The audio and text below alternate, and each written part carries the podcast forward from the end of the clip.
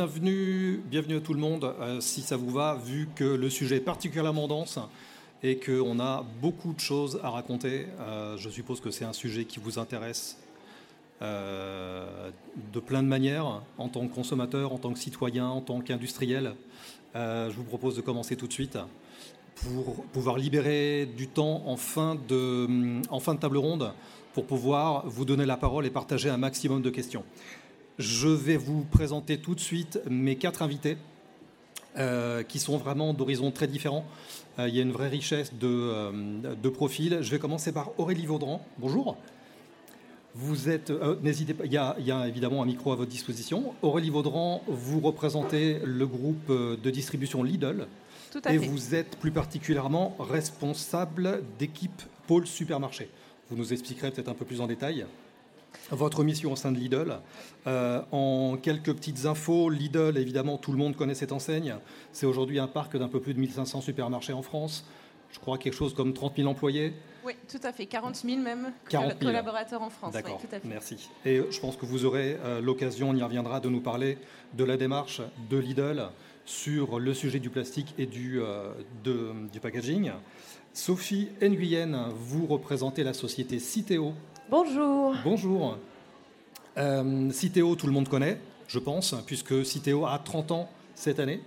Euh, et Citeo, pour euh, reprendre un petit peu le, périmètre de, ses activités, Citeo essaie ou accompagne en tout cas la réduction de l'impact environnemental des emballages en proposant à vos clients, principalement des metteurs en marché, des solutions de réduction, de réemploi, de tri et de recyclage dans le cadre principalement de la responsabilité élargie du producteur.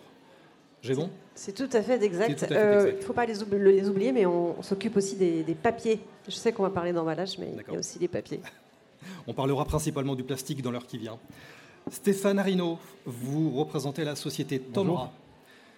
Tomra, qui est une, ouais, une société de, euh, qui propose des solutions intelligentes pour optimiser les ressources à travers de la collecte, donc en amont sur la filière, également en aval sur la partie recyclage et réutilisation. Et vous nous parlerez de, des innovations et des, euh, des solutions que vous proposez. Tout à fait. Et je terminerai avec vous, Henri, Henri Bourgeois-Costa. Vous Bonjour. êtes euh, directeur des affaires publiques sur les enjeux d'économie circulaire à la fondation Tara Océan. On connaît, je pense, bien maintenant euh, Tara à travers notamment les expéditions océaniques et polaires.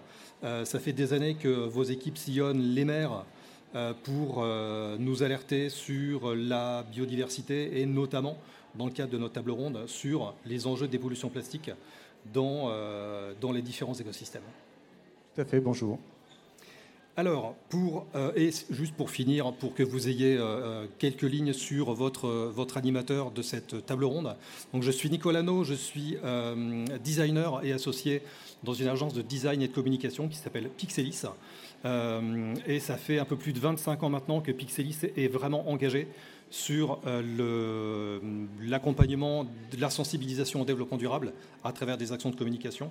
Et euh, on a la conviction que le design peut contribuer et peut aider à faire évoluer les mentalités et les consommateurs pour, pour un monde meilleur.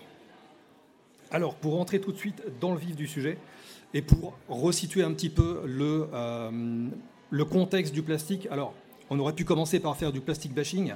Je vais prendre euh, deux minutes pour resituer un petit peu le, plastique et juste rappeler qu'en fait le plastique c'est avant tout et d'abord un matériau absolument fabuleux qui a permis en l'espace de 80 ans euh, de nous amener de la sécurité alimentaire dans, euh, dans, les emballages, dans nos façons de consommer. C'est aujourd'hui une famille de produits, une famille de matériaux qui ont des vertus euh, mécaniques, physiques, économiques absolument imparables. Euh, et je vous mets au défi d'essayer de vous passer de plastique. C'est extrêmement compliqué, tant le plastique est omniprésent dans nos objets du quotidien et plus globalement dans tous les secteurs d'activité. À tel point, et c'est le corollaire, qu'aujourd'hui c'est le troisième matériau mondial, au monde le plus fabriqué après l'acier et le béton. Euh, sa courbe de croissance en termes de production est elle aussi absolument euh, euh, considérable puisqu'on est, on est sur une, une, production, en tout cas des, une, optique de production qui pourrait doubler à horizon 2050. Et pour avoir un petit peu un chiffre en tête, un humain sur Terre aujourd'hui pèse, si on pourrait comparer avec une empreinte plastique, chaque individu sur cette planète pèse 52 kg de plastique. Donc évidemment, ce que euh, tous ces, avantages, ben, euh, c'est aussi euh, l'autre facette de la pièce, c'est autant d'inconvénients à gérer, à commencer par une triple pollution qu'on a à peu près tous en tête maintenant. La pollution des macro-déchets qu'on connaît tous, c'est ce qu'on appelle le continent de plastique, c'est tous les déchets visibles à l'œil nu. mais cette pollution, elle est également due à des micro-déchets et à des euh, nano-déchets. De plus en plus, cette pollution aux micro et aux nano-déchets de plastique, on en prend conscience euh, et on se rend compte surtout que c'est une pollution qui est absolument systémique et qui a euh, colonisé l'ensemble des continents, l'ensemble des mers, qui est aujourd'hui présente dans la plupart des, des, chaînes, des chaînes alimentaires. Et même, on a retrouvé récemment euh, des, particules de plastique dans les neiges dans euh, le continent antarctique. Euh, si on doit faire un focus sur l'état des lieux du plastique en France, le plastique, c'est un composant, c'est un matériau omniprésent dans nos emballages à hauteur de 71%. Et dans les emballages contenant du plastique, il faut savoir qu'à peu près 40% du plastique est utilisé une seule fois, avec une durée de vie en moyenne entre une semaine, voire une minute pour, euh, certains objets du quotidien. Par rapport au recyclage, euh, la France n'est pas forcément le meilleur élève, puisque seuls 25% des déchets plastiques sont recyclés contre une moyenne européenne qui est à un peu plus de 35%, je crois. Et il y a encore malheureusement plus de 31% de nos déchets euh, qui sont enfouis, là où la moyenne européenne est à 23%. Donc ça, je pense que ça fera aussi l'objet euh, de, questions et de points que vous aborderez sur l'état des lieux du recyclage en France.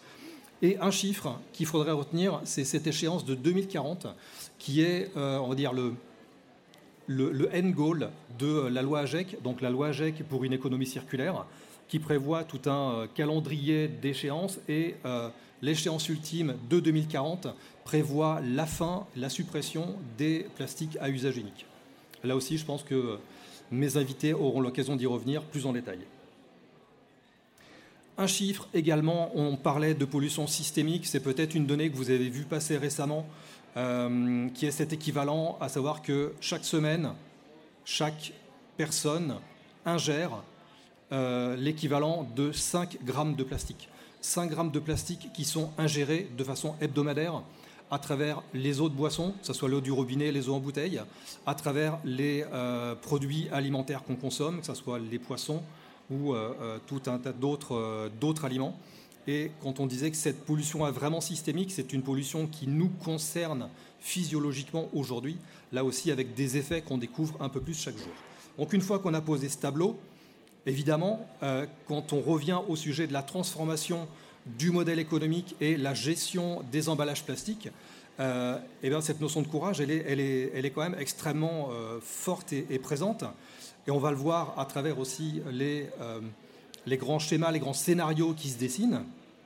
On va parler de, de, ce qui se, fait au niveau industriel, on va parler des solutions, évidemment, mais on va aussi parler de ce besoin et de cette importance de changer, et même de ce demain à quoi on devra individuellement et collectivement renoncer. Alors, on va euh, partager tout de suite une première question euh, à destination de mes, euh, invités. Cette première question, elle concerne la réduction et le réemploi des matières plastiques. Aujourd'hui, on parle beaucoup d'allègement des matériaux, des emballages, on parle beaucoup de bioplastique, on parle de recyclabilité, de réemploi, d'usage alternatif. Vous l'aurez peut-être euh, vu et entendu déjà à travers de précédentes conférences ce matin. Alors cette première question, elle est où est-on aujourd'hui, où en est-on des alternatives au plastique à usage unique? Quel est l'état des lieux en France? Des solutions qui sont en train de se construire pour remplacer les plastiques à usage unique et quelles sont les incidences de ces innovations et de ces, euh, de ces solutions qui se dessinent sur les modèles économiques et les chaînes logistiques. Alors cette première question, j'ai envie de la partager à, euh, Henri Bourgeois, peut-être pour, pour commencer, à travers le, travail que vous faites sur la fondation, vous avez, je pense, vous, cette, cette big picture et cette, cette vision d'ensemble. Est-ce que vous pouvez nous partager un petit peu, finalement, les solutions qui, sont, qui sont dans les, dans, les, dans les tuyaux en ce moment? Oui, alors je, vais commencer de façon un peu brutale par mettre un grand coup de pied dans la table, désolé, et dire que la question, euh, en fait, c'est pas la bonne. Euh, c'est pas la bonne parce qu'en fait, on est juste en train de réfléchir matériaux et on n'est pas en train de réfléchir impact. Et je peux vous donner un exemple pour que vous visualisiez bien à quel point cette question ne peut pas être la bonne. Euh, si je vous dis euh, algues vertes en Bretagne, c'est quoi la source de la problématique des algues vertes c'est le lisier de porc. Il n'y a pas de matière plus biodégradable que le lisier de porc. On est bien d'accord. Pour autant, c'est une catastrophe environnementale majeure qu'on connaît depuis des décennies en France sur nos plages. Tout ça pour dire que biodégradabilité, ça ne veut pas dire sans impact. Il y a plusieurs types d'impact pour l'environnement. Il y a ce qu'on appelle la toxicité propre. Euh, vous avez certains plastiques qui sont toxiques intrinsèquement, naturellement les plastiques chlorés, les plastiques styréniques, euh, certains additifs comme les phtalates. Et ça, c'est des plastiques sur lesquels il faut qu'on travaille pour les éliminer. Mais vous avez également une toxicité qu'on appelle d'échelle, et donc, c'est la masse de ce qu'on produit et la masse qui fuit dans l'environnement qui est problématique. Si demain, vous remplacez euh, les plastiques qu'on connaît aujourd'hui, le PET, le PE, le PP, qui sont massivement utilisés, par d'autres plastiques, des PLA qui sont vaguement biodégradables ou même des plastiques bien plus biodégradables, il n'empêche que vous aurez toujours une grande quantité de déchets dans l'environnement et que cette grande quantité de déchets dans l'environnement, elle aura des conséquences. Alors, ça ne veut pas dire les mêmes conséquences, mais ça veut dire des conséquences quand même.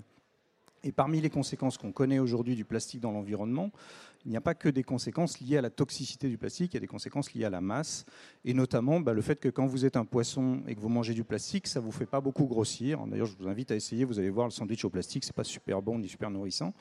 Euh, mais de la même façon, euh, les plastiques, ils ont des impacts parce qu'ils sont des supports à d'autres polluants. Euh, aujourd'hui, euh, un, polyéthylène, par exemple, dans la nature, ça n'a pas un impact direct, direct, très connu. Par contre, ce qu'on sait très bien, c'est qu'autour de ce PE vont venir se fixer des métaux lourds, des phtalates, des huiles lourdes, qui elles-mêmes sont extrêmement toxiques. Et donc, ce petit bout de plastique va permettre à ces toxiques-là de pénétrer dans la chaîne alimentaire. Donc, vous remplacez ce plastique PE classique par un autre plastique dit biodégradable, vous n'aurez pas résolu ce problème-là. Donc, en fait, cette question-là, elle est malheureusement, ça serait beaucoup trop simple hein, si c'était juste une question de matériaux plutôt qu'un autre. Euh, c'est malheureusement pas la bonne. Et même d'ailleurs, si ce n'était pas une question d'un plastique à la place d'un autre, mais juste d'aller vers des matériaux déjà connus, la, la mise à l'échelle de certains matériaux qui nous semblent aujourd'hui anodins, les cartons, les papiers cartons, le verre, aurait des conséquences dramatiques. Imaginez demain qu'on remplace, j'ai plus les chiffres que vous avez évoqués, mais les chiffres complètement euh, faramineux de plastique qu'on utilise par du papier carton, bah, je ne donne pas très très cher des forêts mondiales. Si vous remplacez tous ces, tous ces plastiques par du verre, je ne donne pas très très cher des gisements de sable. D'ailleurs, il y a un grand acteur économique mondial qui ne s'y est pas trompé. Il s'appelle la Chine. La Chine, aujourd'hui, est sûrement dans les pays leaders dans la lutte contre les plastiques. Ne me regardez pas avec des grands yeux, c'est vrai. La Chine s'est battue très très fortement pour le traité international de régulation des plastiques. La Chine s'est battue très très fort pour la convention de Bâle qui réglemente le transfert des déchets plastiques à travers la planète. Donc c'est un acteur très engagé, mais ce n'est pas un acteur euh, qui a décidé du jour au lendemain d'être le gentil de la, de la bande. Non. À côté de ça, la Chine a signé des accords commerciaux, et notamment avec le Groenland, pour exploiter les gisements sablifères de la planète. Ils ont compris que on allait basculer probablement du plastique vers d'autres choses et qu'il était, il était temps de se positionner commercialement sur d'autres matériaux. Mais ça ne veut pas dire que ces matériaux-là n'auront pas un impact monstrueux sur l'environnement. On voit, bien là, on, réalise le... Ah, a plus de... Vous, m'entendez, c'est revenu. Euh, effectivement, on, réalise la, limite de, remplacer un, un, matériau par un autre, et on voit à quel point on est, j'ai envie de dire, prisonnier d'un modèle avec euh, toutes les difficultés euh, euh, structurelles d'en sortir. pour autant, il y a des innovations, ou en tout cas, il y a des, choses qui se font, alors certes, qui sont, complexes, parce qu'aujourd'hui, c'est beaucoup de RD, c'est beaucoup d'investissement. Peut-être, Sophie, par rapport au travail qui est fait chez, chez Citeo, vous avez aussi une vue d'ensemble sur ce que font et ce que réalisent vos, vos partenaires industriels. Est-ce que vous pouvez nous donner le, point de vue du coup de Citeo sur les alternatives en développement sur, lesquelles vous travaillez? Je, vais apporter une réponse à, cette mauvaise question. Sans revenir du tout sur ce que vient de dire Henri, qui est, très très juste par ailleurs. Euh, une, des alternatives, c'est euh, de remettre en question ce modèle linéaire où euh, on utilise des ressources, on les extrait, on les exploite pour un certain temps de consommation, d'utilisation, et puis ensuite, il y a cette notion de déchets. depuis 30 ans, on travaille sur une notion de recyclage pour valoriser la matière contenue dans ces déchets. Et aujourd'hui, on veut aller plus loin. le, pays est prêt, le gouvernement s'est mobilisé euh, pour euh, justement développer ces alternatives sur ce qu'on appelle le réemploi des emballages. Donc euh, imaginez des objets qui, au lieu d'être utilisés pour une rotation, vont l'être pour plusieurs, et ça peut aller jusqu'à plusieurs dizaines de rotations, on le, on le voit, on le sait. le gouvernement a défini une trajectoire nationale et donc on a un objectif commun de 10% d'emballages réemployés d'ici 2027 tout, emballage confondu. Hein. ça va concerner les emballages qui sont dans nos linéaires, qu'on achète au quotidien, mais aussi les emballages euh, des entrepôts, les emballages de transport. Donc vraiment, c'est une petite révolution de l'emballage et de ce modèle qui, est en cours. Euh, les solutions pour y arriver, 10%, ça paraît peu par rapport euh, à l'urgence. on sait que c'est beaucoup par rapport à l'état actuel des choses. Il y a des, exemples de réemploi. Euh, la palette, par exemple, euh, a toujours été beaucoup réemployée et aujourd'hui, ça se passe très bien. Euh, les bouteilles dans certains pays comme l'Allemagne ou comme la région d'Alsace en France, où il y a toujours eu du système de, consignes et donc les bouteilles sont réemployées plusieurs fois. Donc on, voit, on voit des, exemples qui peuvent nous inspirer. Nous, ce que l'on sait, c'est que pour atteindre ces 10%, il ne faut pas imaginer un retour en arrière. On n'atteindra pas les 10% comme ça. Les, produits ont changé depuis l'époque où, certains et certaines d'entre nous ont connu la consigne. Euh, les canaux de distribution ont changé, les consommateurs ont changé, les modes de consommation aussi ont changé. Donc, il faut s'adapter à tout ça. Il faut inventer un, nouveau modèle. Euh, et la question qui concerne les, modèles économiques et les chaînes logistiques, elle est très juste. Euh, aujourd'hui, on a, une intention, on a une vision, on a cet objectif commun. Et on voit qu'il va, se confronter à une réalité euh, industrielle, une réalité euh, de distribution, une réalité économique. je prends un exemple très concret. Aujourd'hui, dans l'agroalimentaire, certains produits sont majoritairement fabriqués dans une ou deux régions de France. Ce sont des produits qui sont consommés sur tout le territoire.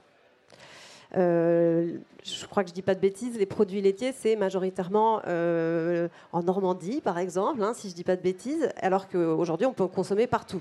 Je pourrais prendre l'exemple des, jus de fruits. Les jus de fruits, ils sont fabriqués là où les fruits poussent, mais aujourd'hui, ils sont disponibles partout sur le territoire. comment on imagine des boucles de réemploi? C'est ça qu'il faut faire, il faut récupérer l'emballage, alors que notre organisation, elle est très régionalisée.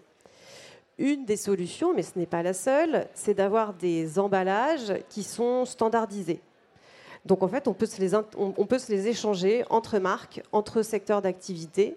Et donc, euh, je vais avoir des producteurs de jus de pomme dans une région qui vont utiliser le même emballage que des producteurs de jus d'abricot dans une autre région. Et c'est pas grave, puisqu'ils n'ont pas besoin de retraverser la France entière pour euh, être en réemployé. Ça, c'est un levier ce sont les Allemands qui nous l'ont inspiré. Ils l'utilisent pour leurs bouteilles d'eau, pour leurs bouteilles de jus de fruits, en partie pour leurs bouteilles de bière aussi. Et ça, c'est une, réponse très concrète. Euh, on, est en train de finaliser euh, avec euh, Fabrice Pelletier, qui est dans, l'assistance aujourd'hui, le design de cette gamme d'emballages standardisés, qui est une, attente, réglementaire et qu'on va pouvoir développer dans les mois à venir avec les, fournisseurs variés. Ça, c'est vraiment un, cas très concret de comment est-ce qu'on doit, réinventer les chaînes, alors notamment logistiques, les modèles économiques, puisque quand on parle d'emballage standardisé, pour les industriels, ça veut dire être copropriétaire ou co-utilisateur d'un parc commun. Alors ceux qui m'ont déjà entendu le connaissent par cœur cet exemple, et on sait faire, c'est l'exemple du Vélib, du vélo en partage. On est tous utilisateurs d'un bien, d'un actif qui est partagé. en fait, toutes ces solutions, on les connaît dans d'autres segments d'activité, avec d'autres objets. Et aujourd'hui, il faut qu'on trouve une manière de, les appliquer pour l'emballage.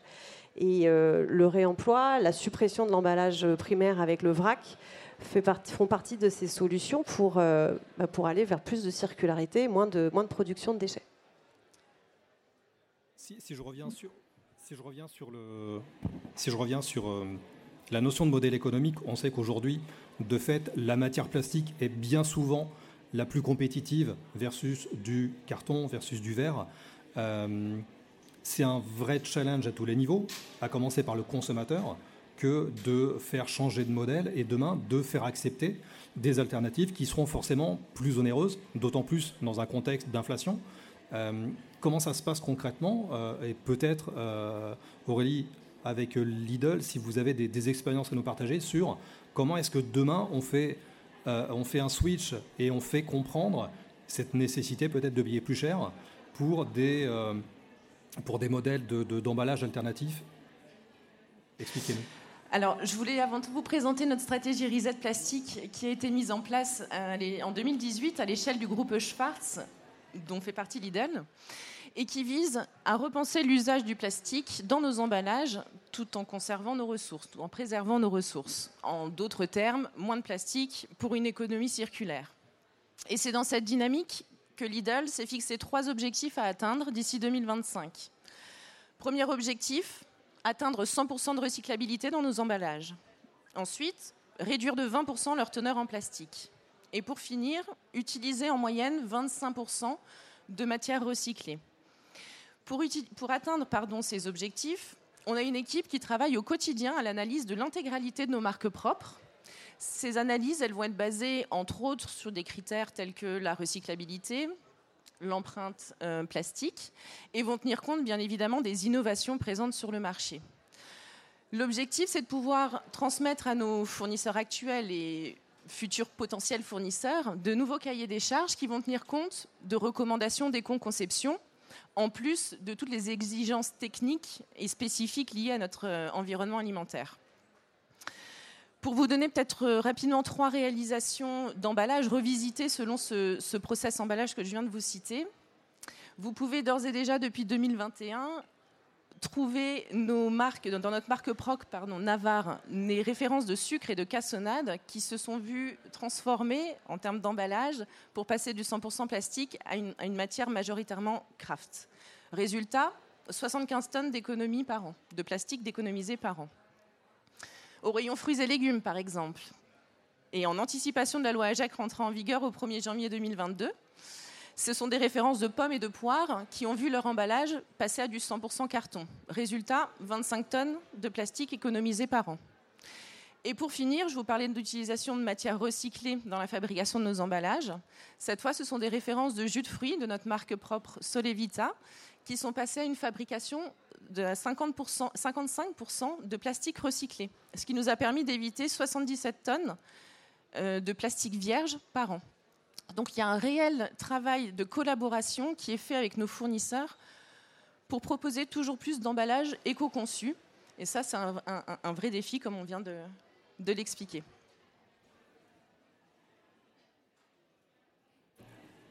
Pour euh, Stéphane, pour euh, Tomra, je sais que vous, aviez, vous euh, également, vous vouliez nous partager peut-être des, projets pilotes que vous avez en cours de développement?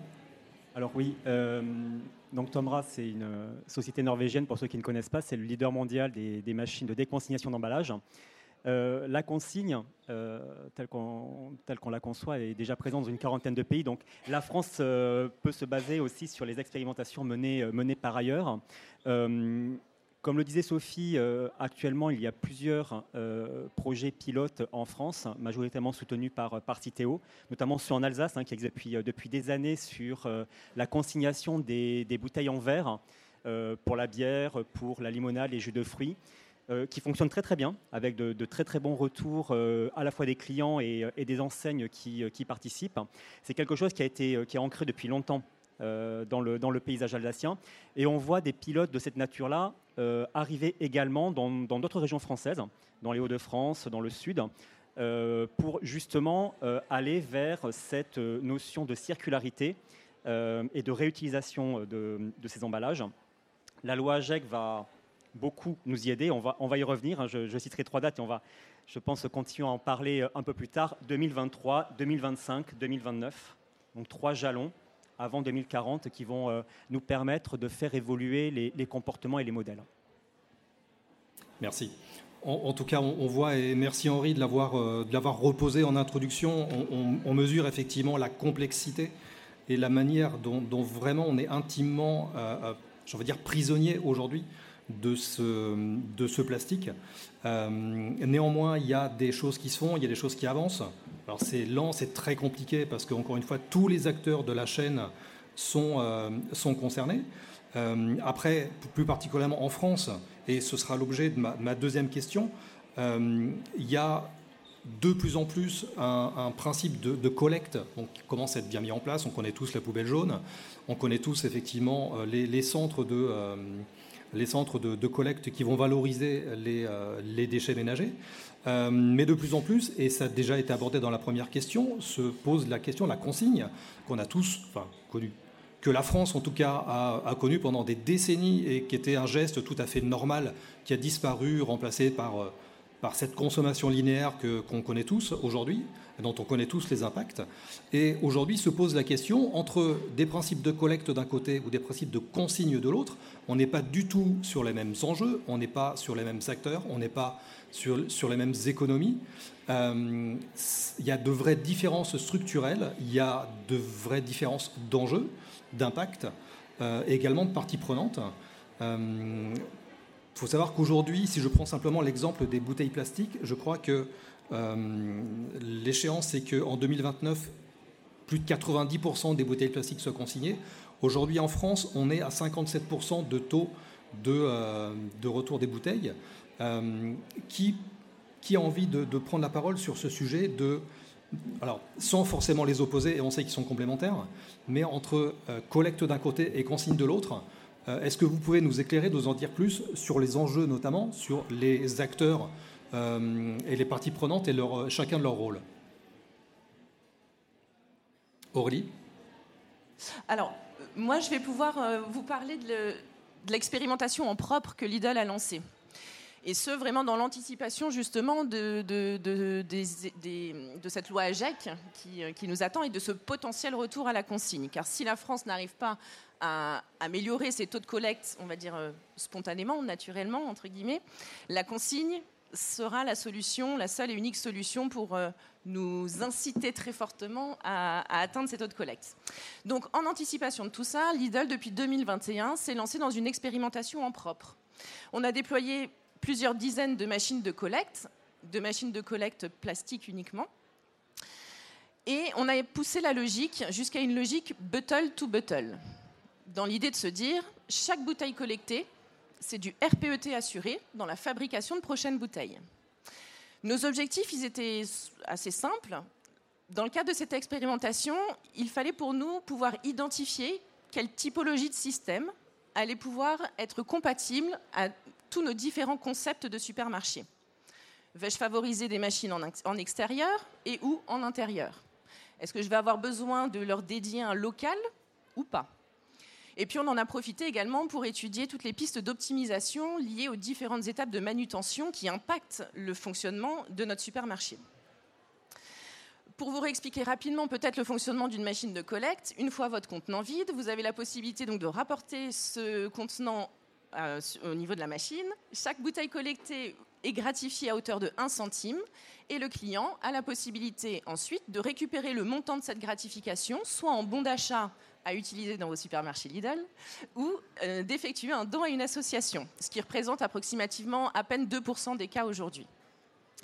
Une fois que le PET est collecté sur le supermarché, on renvoie toute cette matière sur nos plateformes logistiques. Pour cette partie de transport qui est non négligeable, Lidl a la chance de pouvoir s'appuyer déjà depuis 2017 sur son concept de reverse logistique qui vise à optimiser tous ces flux de transport. C'est-à-dire que nos supermarchés sont livrés quotidiennement. Nos camions ne repartent pas à vide, mais repartent bien avec l'intégralité des déchets générés sur la, sur la surface de vente et qui sont déjà d'ailleurs pré-triés par nos équipes sur le supermarché.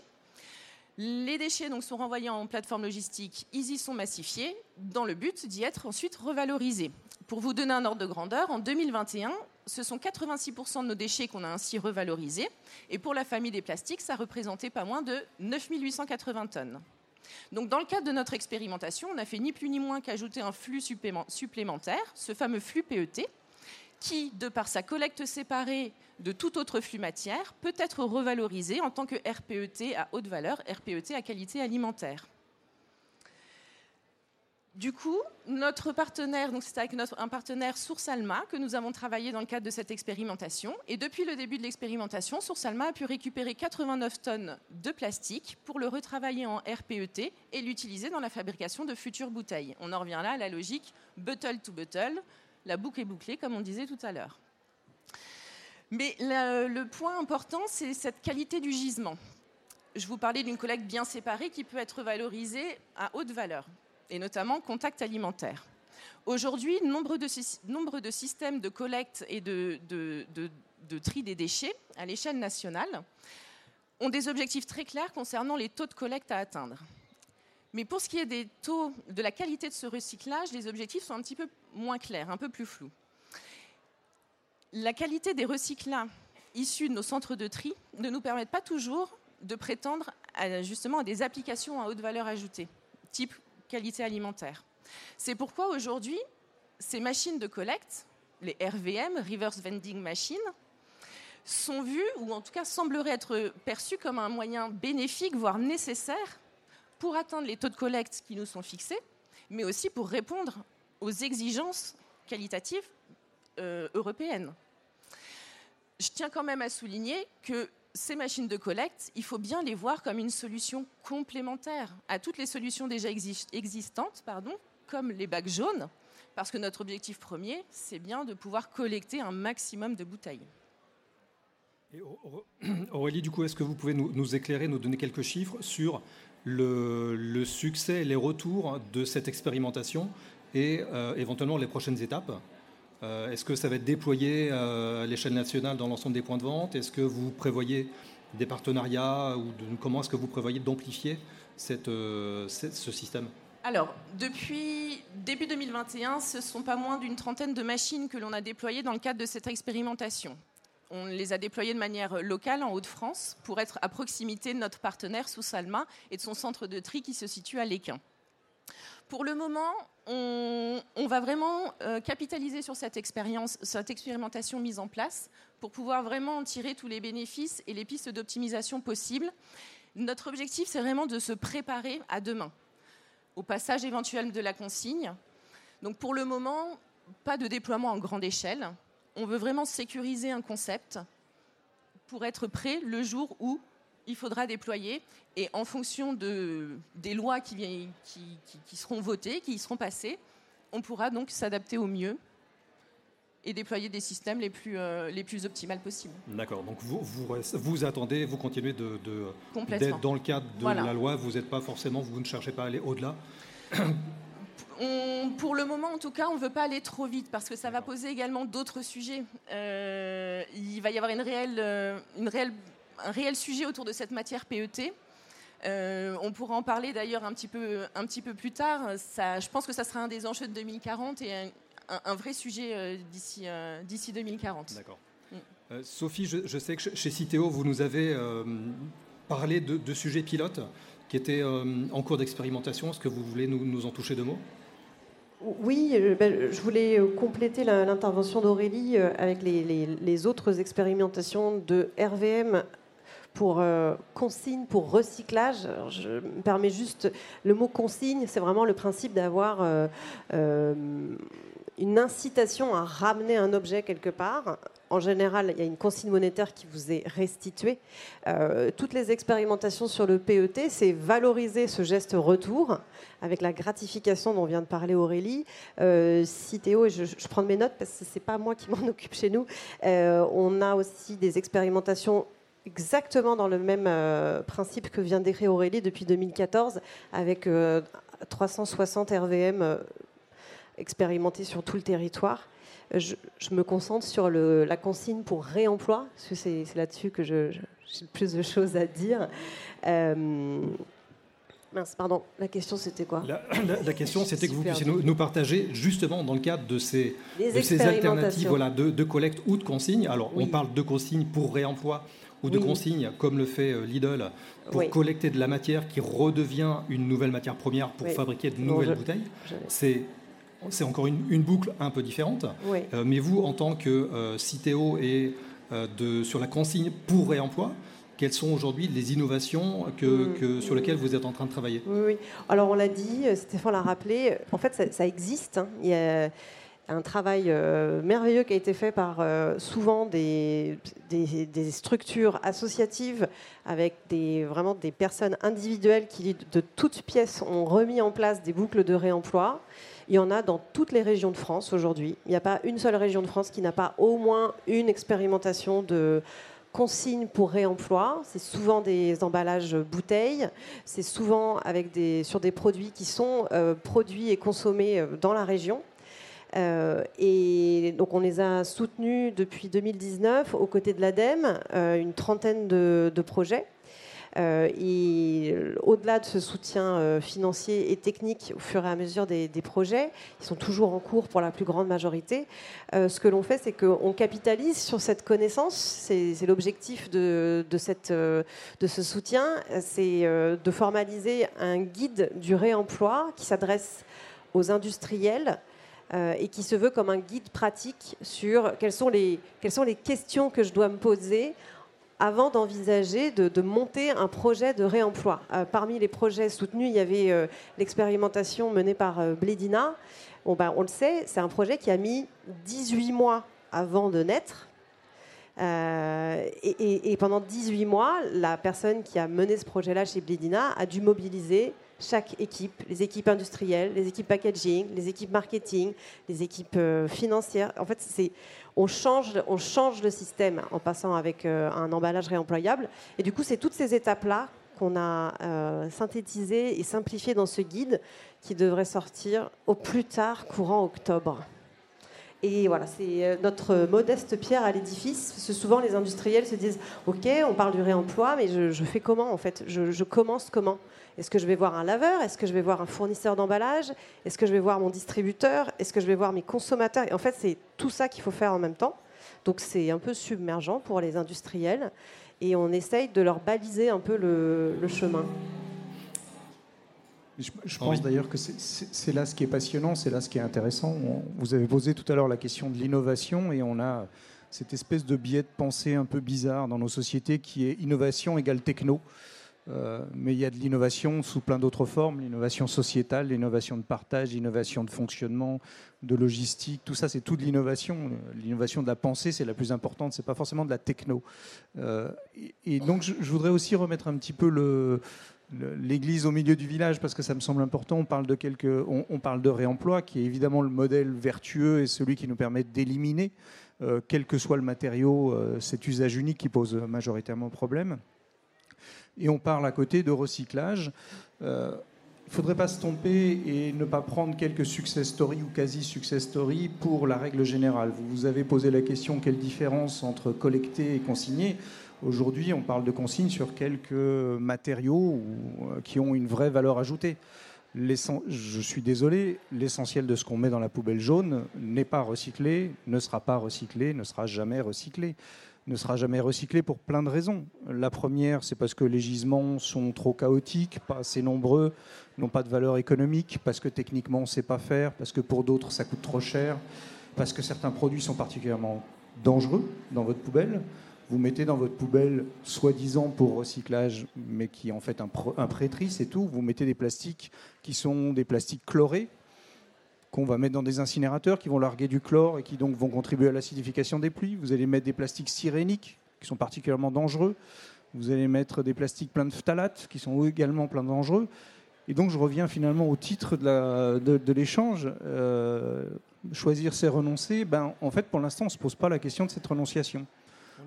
On n'a jamais posé la question formellement à quoi est-ce qu'on veut renoncer pour atteindre cet objectif en 2040 de plus de plastique à usage unique et du peu qui reste qui soit réellement recyclé. Parce qu'il faut bien savoir que le terme recyclable, n'a pas d'existence réglementaire. C'est-à-dire qu'en gros, c'est un mot, chacun d'entre vous peut avoir sa définition derrière le mot recyclable. Et je pense qu'autour de cette table, chacun d'entre nous a plus ou moins la sienne, et qu'elles sont probablement assez différentes. Je, te laisse euh, réagir, Stéphane. Je, voudrais juste qu'on ne, on ne dévalorise pas trop le bac jaune. S'il vous plaît, continuez à mettre vos emballages au moins dans, une, dans un bac, parce que c'est le meilleur rempart à la pollution. Merci. Oui, pour, euh, je vais, euh, rebondir sur, ce que tu dis, euh, Henri. Effectivement, il y, a, ce véritable enjeu à, 2040. comme je le disais tout à l'heure, il, y a des étapes qui vont nous, y amener. Et il, faudrait, il, ne faudrait pas tomber dans le travers de regarder uniquement comment atteindre 2040 sans avoir à traiter les problèmes que nous avons actuellement. et c'est pour ça que je, n'opposerai pas collecte à consigne. Les deux sont complémentaires. Il s'agit de deux outils à disposition euh, d'une même ambition, qui est ce qu'on appelle les REP, hein, les, systèmes de responsabilité euh, élargie du producteur. Euh, la vraie question est de savoir qu'est-ce qui est le plus efficace au regard des objectifs que nous nous fixons, tant réglementaires qu'environnementaux. Et c'est pour ça que tout à l'heure, je parlais de, ces deux dates de 2025 et 2029. 2025, les pays de l'Union européenne doivent atteindre 77% de, collecte pour recyclage des bouteilles en PET et 90% en 2029 on en est loin actuellement, autour de, 56%. Euh, dans le monde, il y a, alors on redécouvre la consigne, mais il faut quand même savoir que dans le monde, il y a actuellement euh, plus de 40 pays qui, ont des systèmes de consigne pour recyclage et réemploi. Et dans le monde entier, donc ça fait 50 ans que Tomra travaille euh, sur ce sujet-là, il n'existe pas de pays dans le monde où on peut atteindre 90% de taux de collecte du, du, plastique, donc du PET en particulier, sans un système de consigne. Donc l'urgence, elle est celle-là, d'atteindre 2029 euh, pour avoir ce, recyclage euh, de 90%. La loi AGEC va nous le permettre, puisque, comme on le disait tout à l'heure, en 2023, euh, si la France ne peut pas atteindre les objectifs fixés avec le système actuel, il faudra compléter ce système. Je dis bien compléter, donc pour pas opposer euh, bac jaune, parce qu'on continuera à avoir besoin du bac jaune pour collecter les autres emballages. Se reposer la question en 2023, si on n'est pas capable d'atteindre nos objectifs, le remplacer par la consigne. Euh, au regard des chiffres qui sont annoncés, je ne vois pas comment on pourra éviter la mise en place de cette consigne mixte, recyclage, réemploi des matériaux. Euh, on parle du plastique, mais d'autres matériaux sont éligibles. Hein. On a dit le verre, mais il y a aussi la canette, il y a le Tetra Pak et autres types de matériaux. Euh, juste deux chiffres pour, euh, pour terminer. Il y a plus d'une dizaine de pays européens actuellement qui discutent de lois de mise en œuvre de la consigne et que dans les pays européens, il y en a une douzaine qui ont ce système-là en place. Le taux moyen de collecte est de 91%. Je voudrais juste deux chiffres, si vous permettez, juste pour illustrer, je pense que c'est important. Hein. Euh, est-ce que vous avez une idée aujourd'hui du nombre de bouteilles, rien que pour la France, qui sont perdues, c'est-à-dire qui partent en incinération, en enfouissement ou qui se baladent dans la nature? Parce qu'on n'est pas super bien capable de faire la différence entre ces trois-là. Si, je peux compléter, Henri, j'ai un chiffre en tête, je crois que c'est par jour en France, on jette 25 millions de bouteilles en plastique. Alors, comme je suis très très mauvais en calcul mental, je vais vous le faire par an parce que c'est le chiffre que j'ai. C'est 5,2 milliards de bouteilles par an. 5,2 milliards de bouteilles par an qui finissent en incinérateur, en centre d'enfouissement ou directement dans la nature. Juste pour se donner une idée de ce que peut être notre super ambition de 90% qui nous a l'air quasiment inatteignable, à votre avis, ça fait encore combien de bouteilles les 10% qui finissent euh, en incinérateur, puisque normalement il n'y aura plus d'enfouissement d'ici là? Et dans la nature, bah, ça en fait encore quasiment 770 millions. C'est-à-dire que notre ambition la plus haute qu'on est capable de porter aujourd'hui, c'est de balancer 770 millions de bouteilles plastiques dans la nature par an, rien que pour la France. Ambition, je ne suis pas sûr que le, bon le terme soit le bon. Et on parle du plastique qui se récupère le mieux, qui se recycle le mieux et qui a la plus grande valeur ajoutée. Donc tout ça pour dire qu'en fait, je ne suis pas en train de dénigrer ni la collecte ni la consigne, c'est pas du tout le propos. C'est pour dire qu'en fait, on a impérativement besoin de revenir aux fondamentaux de l'économie circulaire. L'économie circulaire, ce n'est pas le recyclage. Le recyclage, c'est un morceau du puzzle de l'économie circulaire. L'économie circulaire, telle qu'elle a été posée par ses fondateurs, c'est les fameux trois R réduire, réutiliser, recycler. Trois R qui ont une vocation à la fois hiérarchique et complémentaire. Hiérarchique, ça veut dire que le premier vaut beaucoup plus que le second, qui vaut beaucoup plus que le troisième, et complémentaire, ce qui veut dire qu'il ne s'oppose pas. Alors, Autrement dit, une stratégie qui ne prend pas les trois R, ce n'est pas une stratégie d'économie. Je, rebondis, Henri, merci pour, euh, pour cette, euh, ce complément d'info. Je rebondis justement sur les trois R, auxquels j'ai envie d'en rajouter un quatrième que vous avez évoqué tout à l'heure, avec cette autre question qui est euh, sur le principe de renoncement. On, on, voit, et on le voit depuis le début de cette table ronde, la difficulté à s'extraire d'un modèle dans lequel on baigne quotidiennement, à nouveau en tant que consommateur, en tant qu'industriel demain, à quoi concrètement euh, consommateurs et industriels devront-ils renoncer pour, alors à minima, effectivement, rentrer dans le cadre de la loi AGEC, idéalement faire plus si on y croit, euh, mais là, on voit bien qu'on touche, euh, touche à du renoncement. Est-ce que demain, ça veut dire une hausse des prix sur, sur des, produits ou une taxe plastique ou une forme de taxation des, de certains types de matériaux? Est-ce que ça veut dire demain euh, une forme de coercition ou de, euh, type d'action peut-être un peu plus dur euh, sur l'industrie du plastique? Qui veut réagir là-dessus? Je vais reprendre en fait un, point qui tout à l'heure a été abordé par Sophie, qui est la, question de la massification. Lorsqu'on va devoir aller vers de la réutilisation d'emballage, et, là, je vais parler d'un exemple très euh, pratique euh, auquel nous sommes confrontés. Euh, je discute hein, depuis plusieurs mois avec de, grandes métropoles françaises sur le, passage en emballage réemployable en restauration hors domicile.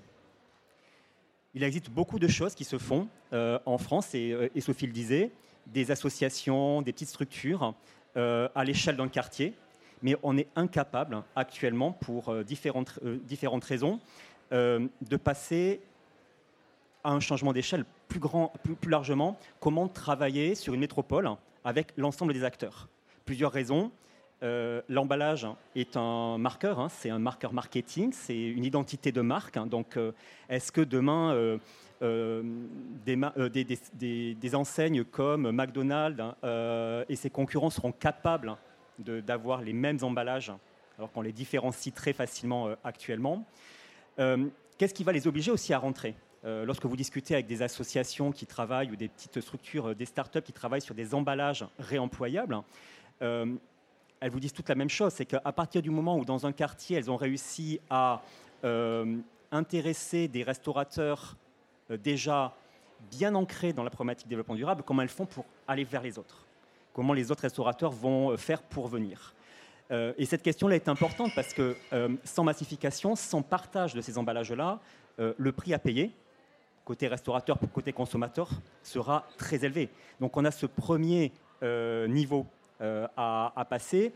la loi pourra nous y aider, forcément, mais ce n'est pas tout. c'est aussi une question d'accompagnement du changement. changer les modes de consommation, changer les habitudes, euh, changer les modèles économiques et euh, aller vers du tout jetable et euh, de l'instantané. Est-ce vraiment le, modèle qu'il va falloir qu'on continue à, mettre en œuvre dans les années qui viennent? Et, au changement qu'évoque Stéphane, je voudrais en rajouter un et qui est peut-être le plus important, qui est changer nos modes de pensée.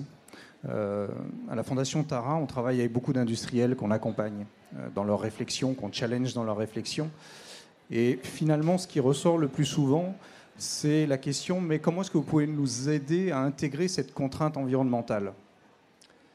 Et j'adore cet oxymore, contrainte environnementale. Donc le fait de boire de l'eau de bonne qualité, de respirer de l'air pur, d'avoir un environnement sain, c'est une contrainte.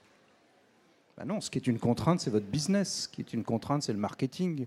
Ce qui est une contrainte, c'est votre organisation temporelle. Ça, c'est une contrainte. Tant qu'on n'aura pas imaginer que la préservation de l'environnement doit être le moteur de l'innovation et que tout le reste sont des contraintes qu'il faut plier à ce moteur d'innovation, on sera à côté de la plaque. Et aujourd'hui, tout le challenge, il est là. Il est de changer cette mentalité, de changer cette façon de voir et de se dire que bah, demain, dans mon modèle de mise en vente, dans mon modèle de production, le premier objectif à atteindre, c'est ne pas nuire aux vivants. Parce que ce qui se joue, c'est ça c'est ne pas nuire au vivant, y compris nous dans le vivant, au passage. Ça peut être pas mal, mais c'est ça. Est-ce que euh, Sophie ou Aurélie, vous voulez ajouter quelque chose à cette dernière question Avant qu'on passe à la dernière et aux questions avec le public? Oui, oui, euh, bah, merci de me proposer. Je, voulais, euh, en, réaction aux, interventions très, très, challengeantes et intéressantes d'Henri, est-ce que, l'on parle de, de rendre de faire disparaître le plastique à usage unique euh, et lui trouver des alternatives Ou est-ce que là, le débat, c'est faire disparaître l'emballage ce qui n'a pas du tout le même impact sur euh, nos organisations au global. Moi, je ne sais pas euh, restaurer 12 000 personnes sur Pro Durable sans emballage. Je ne sais pas le faire. Je ne sais pas hydrater des joggers qui font le marathon sans emballage. Euh, voilà, c'est juste pour dire le, les, industriels et, euh, et, leurs partenaires se mobilisent depuis plus de 30 ans pour, euh, pour réduire l'impact environnemental de nos modes de consommation. Pendant très longtemps, l'unique réponse, ça a été le recyclage. On continue à l'améliorer, on continue à travailler sur des filières qui aujourd'hui n'existent pas encore et qu'on espère efficientes sous peu.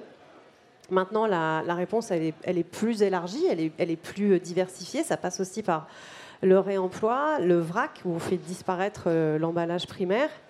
Euh, mais c'est vrai que nous, notre, notre, zone d'activité, notre zone de discussion, c'est un monde où on peut permettre à des personnes de consommer des produits qui n'ont pas été produits à côté d'eux. C'est ça la, première propriété de l'emballage, c'est le transport, c'est la protection de ce qui est à l'intérieur, également évidemment l'information hein, sur euh, les composants, etc.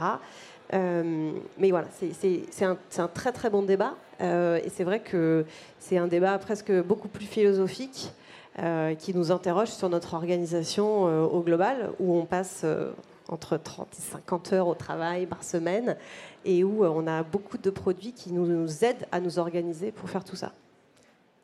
Merci. Pour, euh, pour terminer, là, pour le coup, je vais vous demander un petit exercice de synthèse. L'idée étant de répondre euh, idéalement par une phrase courte. On fait un petit exercice de prospective. On est en 2040. Donc 2040, pour rappel, le plastique à usage unique est censé avoir totalement disparu. et individuellement, est-ce que vous pouvez nous partager votre point de vue sur, en 2040, qu'est-ce que collectivement on aura réussi Ou au contraire, quels seront les défis encore à relever? Est-ce qu'on considère qu'on on sera en capacité d'atteindre cette, loi et cette échéance? Euh, Si vous pouvez nous, nous, partager très rapidement en une phrase chacun avant de passer la parole au public. 2040 euh, sera un succès, j'en suis, suis persuadé, euh, avec un, un passage par, euh, un système de, euh, de consignes, d'abord pour recyclage et réemploi, puis réemploi totalement, hein, puisque le plastique à usage unique aura disparu, euh, avec une, réussite qui sera conditionnée pour moi à un grand, challenge, hein, j'en ai parlé tout à l'heure, c'est l'accompagnement du changement et réconcilier le, citoyen et le consommateur. C'est-à-dire que nous, en tant que citoyen, on sera prêt à faire le, geste. Est-ce que, en, tant que consommateur, lorsqu'on sera devant, euh, dans, son supermarché ou euh, devant, devant les rayons, serons-nous capables de, changer notre mode d'achat, notre mode de consommation, notre mode de fonctionnement? Sophie? J'aurais dû garder ma, ma, réflexion philosophique pour le mot de la fin. moi, j'aimerais qu'en 2040, on se dise ah, Mais tu te rends compte, avant, les chaussures ou les habits, il n'y avait pas de filière de recyclage, il n'y avait pas de filière de, de, de, valorisation. Et en fait, c'est c'est le cas aujourd'hui pour les emballages. On n'imagine pas un temps où on mettait tout dans la poubelle et hop là, ça partait aux ordures. Et eh ben moi, j'espère qu'en 2040, absolument tous les produits qui nous entourent auront derrière des, euh, plein, plein de vies et du coup euh, des nouvelles vies et donc une organisation pour le, pour le permettre. Aurélie, pour Lidl? Alors vous l'aurez compris, Lidl croit en l'avenir des machines de collecte comme booster vraiment pour atteindre les taux de collecte euh, qui sont, qui sont exigé. Donc, pour 2040, la grande question, ça serait plutôt consigne, hors note consigne. Si la consigne n'est pas acté. On va avoir un vrai sujet autour de la matière PET, entre les systèmes de collecte indépendants versus les systèmes euh, actuels de gestion des déchets. Euh, qui vont forcément perdre du gisement et ce qui va amener d'autres problématiques, d'autres questionnements de subventions, etc. En tout cas, si rien ne change par rapport à aujourd'hui. Et si la consigne est de, retour, que ce soit de recyclage ou, et ou de réemploi, ben là, il y a une vraie question de volumétrie qui va se poser. Parce que sur mon supermarché, les volumes de déchets ne vont faire que euh, augmenter et nos supermarchés vont juste se transformer en hub logistique. Et ça, on a bah, du mal aujourd'hui à pouvoir l'anticiper et ça va à coup sûr être un réel sujet. Et enfin, Henri, pour euh, la Fondation Tara. Oui, mais je, partage cet optimisme de, 2040, plus de, plus de plastique à usage unique. J'ai même une, un souhait très cher que ce soit, plus d'emballage à usage unique, euh, qu'on soit en 2040 déjà là-dedans, euh, qu'on ait mobilisé euh, ce débat démocratique qui est nécessaire pour décider de ce à quoi on renonce en termes de d'emballage problématique, mais également de produits problématiques. Comment est-ce qu'on conçoit notre consommation de façon plus profonde en termes d'usage et en termes de besoins et puis en n'oubliant pas que nous, pays riches, on consomme énormément des ressources qui sont très très précieuses et que ça se fait toujours au détriment d'autres Hein, et que le modèle que nous, on porte comme, une, euh, comme un impératif, comme quelque chose qui serait inéluctable, dont on ne pourrait pas se passer, l'essentiel de la planète, pour l'instant, il s'en passe. Hein. Merci. Euh, il nous reste cinq minutes, éventuellement, pour prendre trois ou quatre questions. Je ne sais pas si on peut faire circuler un micro.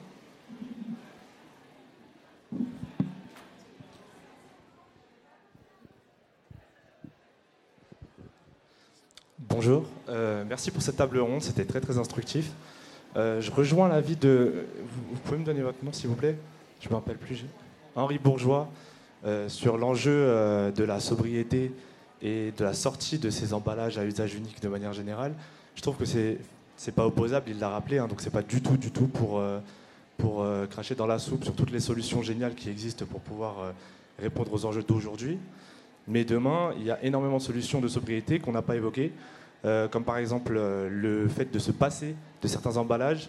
Vous avez forcément euh, l'image de vos, vos, dentifrices qui sont emballés dans par exemple une, boîte de carton alors qu'on n'en a absolument pas besoin. Il y a énormément d'emballages qui sont suremballés et qui pourraient être juste un axe de sobriété assez simple, sans passer par le vrac, sans changer totalement nos, nos modes de consommation, sans ajouter un nouveau produit euh, qui sera peut-être plus difficile à recycler ou autre.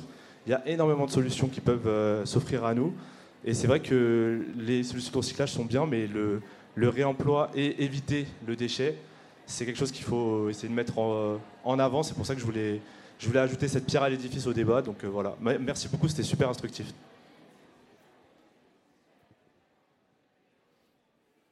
Est-ce qu'il y a d'autres questions, d'autres sujets que vous voulez partager? Euh, bonjour, merci beaucoup pour vos interventions. Euh, je souhaitais faire euh, deux remarques. Une première, c'est que vous avez sans doute connaissance de Carbios. Donc Carbios qui, avec la PETA, ce qu'ils ont mis au point, permet effectivement d'avoir des progrès importants et d'avoir, on va dire, un matériau qui soit, je pense, de qualité presque neuf. La deuxième chose, c'est que là, je voyais qu'un laboratoire de l'EPFL a récemment, donc là c'est une publication assez récente, a réussi à mettre au point un plastique qui, à, partir, enfin, qui apparemment pourrait se dégrader en sucre et qui aurait néanmoins des caractéristiques euh, physico-chimiques intéressantes en termes de résistance, de choses comme ça. Donc je pense qu'il y a aussi quelque chose, il ne faut pas, je pense, perdre espoir par rapport à ces choses-là. Enfin, moi, en tout cas, j'aimerais, j'appellerais de mes voeux à ce que ce produit, s'il est vraiment satisfaisant, bah, pourquoi pas devienne le produit numéro un. Enfin, je veux dire, faudrait, on pourrait tout passer à ça. Alors, vous posez une question qui est une question fondamentale dans l'emballage, qui est la, quête de la biodégradabilité. Alors, déjà, il faut savoir que la biodégradabilité, ce n'est pas une notion absolue. Il euh, n'y a, pas, de matériaux biodégradables, point. En fait, on est biodégradable dans un contexte. pour illustrer ça, je peux vous donner un exemple très concret. Euh, une, une, épluchure de pommes dans nos environnements forestiers humides, riches, euh, ça se dégrade. La même épluchure de pomme au milieu du Sahara, ça met 15 ans, 20 ans, 30 ans à se dégrader. Donc il n'y a pas de biodégradabilité. D'ailleurs, en termes de, normes industrielles, euh, quand on parle de hockey biodégradable, qui est la norme TUV, hein, de cet organisme certificateur, euh, il y a hockey biodégradable soil, donc dans les sols, water dans les eaux douces et seas. Et aucun, pour l'instant, matériau n'est capable de faire les trois. Ça, c'est la première chose. Je pense que c'est important de bien l'avoir en tête.